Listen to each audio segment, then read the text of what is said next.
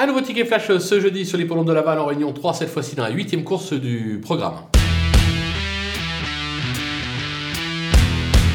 Dans cette épreuve, je vous conseille de racheter le numéro 9 euh, Falcon d'Espace qui vaut beaucoup mieux que sa récente euh, prestation. Euh, un échec juste avant, c'était plutôt pas mal, une deuxième place, un succès. Eric Raffin s'étant tiré la quintessence, il était assez confiant. On a même la sensation que c'est probablement la meilleure chance d'Eric ce jeudi sur l'hippodrome de Laval. Il peut y avoir une petite cote sympathique, hein, il ne court pas seul, la course est ouverte. On va donc le tenter gagnant et placé.